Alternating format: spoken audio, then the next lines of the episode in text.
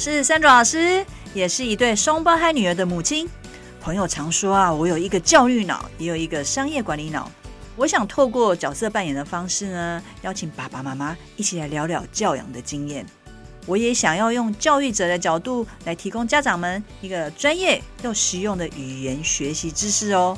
那大家准备好跟我一起碎碎念了吗？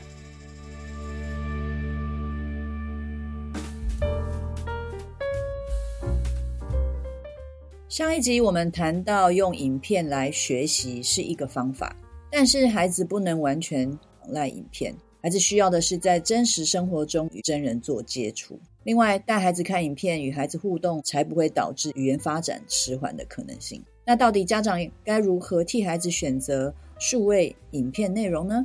学习才会有粘着度呢？事实上，教育性的数位或影片内容对婴幼儿的学习是有帮助的。只要具备互动性，也就是孩子可以参与内容，产生 engagement。例如，呃，现在触控萤幕很普及，孩子可以用手碰萤幕，呃，选出与声音对应的图片。讲到这里呢，我就想到双胞胎在小的时候呢，有一天他走到家里的那个大萤幕的电视前，想要用双手去滑萤幕。当时我看到这一幕，我笑了，因为孩子已经认为任何发亮有影像的呃荧幕都是可以滑动的，这是一个很有趣的反应。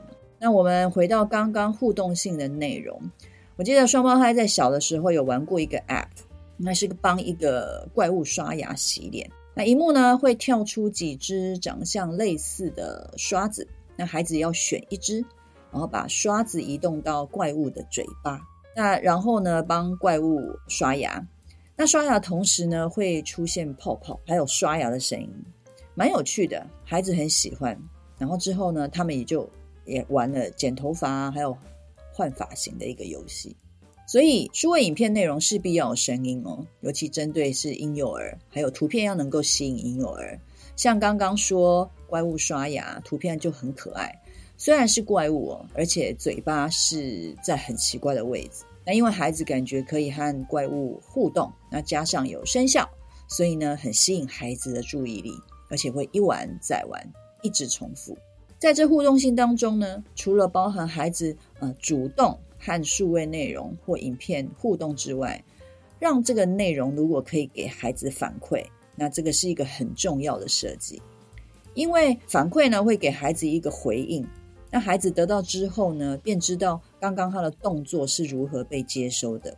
好，例如有一些互动，他的反应反馈是 good job，然后孩子看到那个 good job，然后有听到这个声音，他就知道说，哦，原来我刚刚这样的一个动动动作是被呃称赞的。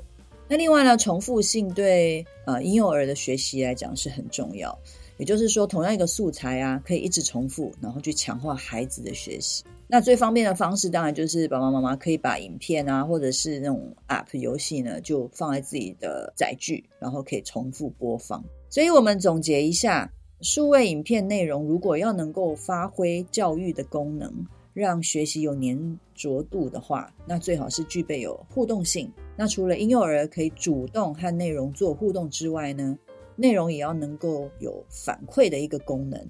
那再来，这个内容呢，可以让家长一直重复提供给孩子使用。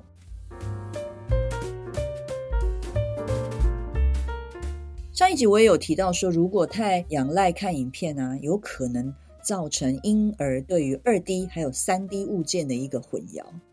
那事实上，研究也显示，单单让孩子看影片，效果其实并不很好。那接下来我们来看看学术上面的实验是怎么说的。那根据实验结果，家长们可以如何的实际操作呢？我们来看一下一个让孩子学习美国手语 （American Sign Language） 的实验。那这个研究呢，是为了想了解是否婴幼儿可以从影片中学习，然后做沟通。这实验挑选了十八个物件的名字，然后用手语表达。爸爸妈妈呢，就让孩子。啊，每次看这个影片看十五到二十分钟，然后每周四天，然后总共维持三周。那孩子他们分成四组，第一组呢就是孩子单独看影片，第二组由父母亲陪孩子看影片，而且还跟孩子互动。陪孩子一起打手语，然后问孩子问题。第三组呢，就不看影片，不用看影片的方式，呃，而是由父母亲透过阅读来教孩子手语。第四组呢，就完全没有任何的引导学习手语这件事情。好，那刚刚讲，这孩子有分成四组。在这三周的期间呢，每周都会有定期的一个检视，啊，看看孩子学习的状况。那孩子也在第四周就暂停一周，不去学任何手语，也不看影片，也不做阅读。然后一周之后呢，他们再做一次的检视，测试孩子的记忆力还有学习的黏着度。那这个检视的方式有几种啊？第一种，他就直接呃要孩子根据图片，然后打手语，这是一种。那另外一种呢，会问孩子说，呃，是否可以用手来表示，或是说这个物件呢？哦，所以，呃，这是第二个方式。那第三个方式就直接用请家长来报告一下孩子在家中学习的一个状况。实验的结果发现，一到三组的孩子，也就是自己看影片，或者是家长陪看，或者是透过阅读从书里面去学手语的这三组小孩。他们看到图片的时候是可以打出手语来的，而且啊，第一组也就是单独看影片的孩子，他表现最好。另外，第二组的家长陪看的家长的表示啊，他其实在做这个检视的时候，孩子其实在家里表现会比较好一点。那学习的黏着度到底这四组的孩子的表现怎么样呢？尤其在他暂停一周，不去让看任何影片，也不做任何学习之后，到底是什么状况呢？那结果发现呢，有家长陪看的孩子啊，表现最好，反倒是第一组他自己看影片学习的孩子表现最差，还比不看影片，然后家长是透过书籍啊，用阅读的方式来教孩子手语的表现还要差。所以呢，这个实验呢，再次的证明，陪伴孩子学习与孩子透过影片内容互动是非常重要的。那在这边呢，我来提供几个带孩子看影片互动的方式。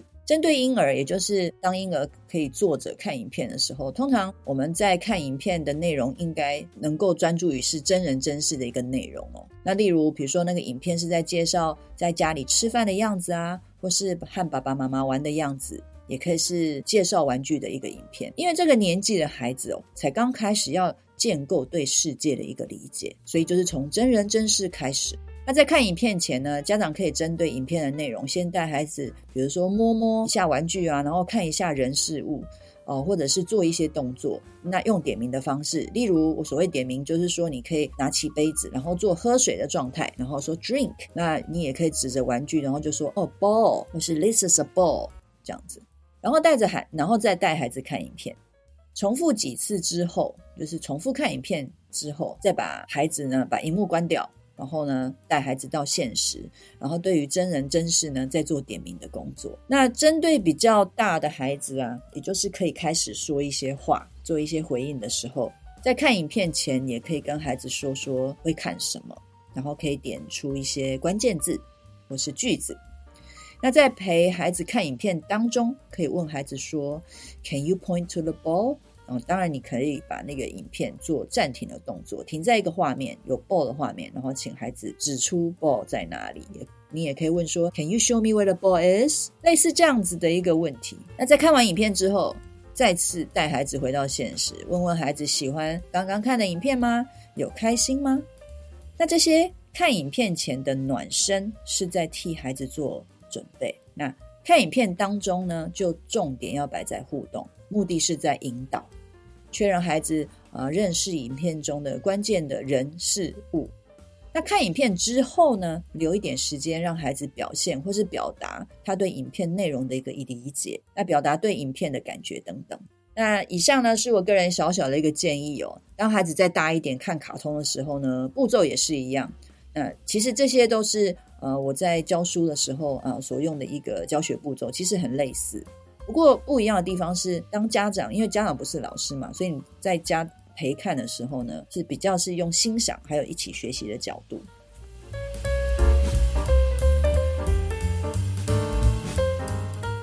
这一集我们聊到婴儿是可以呃利用看影片学习，但是有几个条件，除了内容需具备互动性之外呢，适合孩子的图像和声效做搭配，呃是很重要的。那其实最重要是，是家长要带着孩子看，并且做适度的引导和互动。希望这一集提供的一些简单陪孩子看影片的点子，对爸爸妈妈们有帮助。我知道许多时候呢，我们让孩子看影片呢，是希望孩子能够安静啊，可以杀时间。孩子单独看是可以学东西，但是大人陪看并做互动的话，学习的黏着度才会高。学习黏着度高，我个人认为才是真正的学习。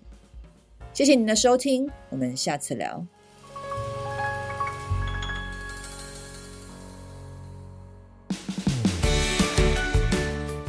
这是 Sandra 老师语言学习教养碎碎念频道，由环宇家庭为双语宝宝网站所制作的内容。喜欢我们的内容，请按赞、分享与订阅。如果想要获得更完整的内容，请至双语宝宝网站阅读部落格文章，或到 YouTube 频道搜寻山中老师或是语言学习教养碎碎念的关键字，与我们分享你的教养问题，我们一起学习，陪孩子成长。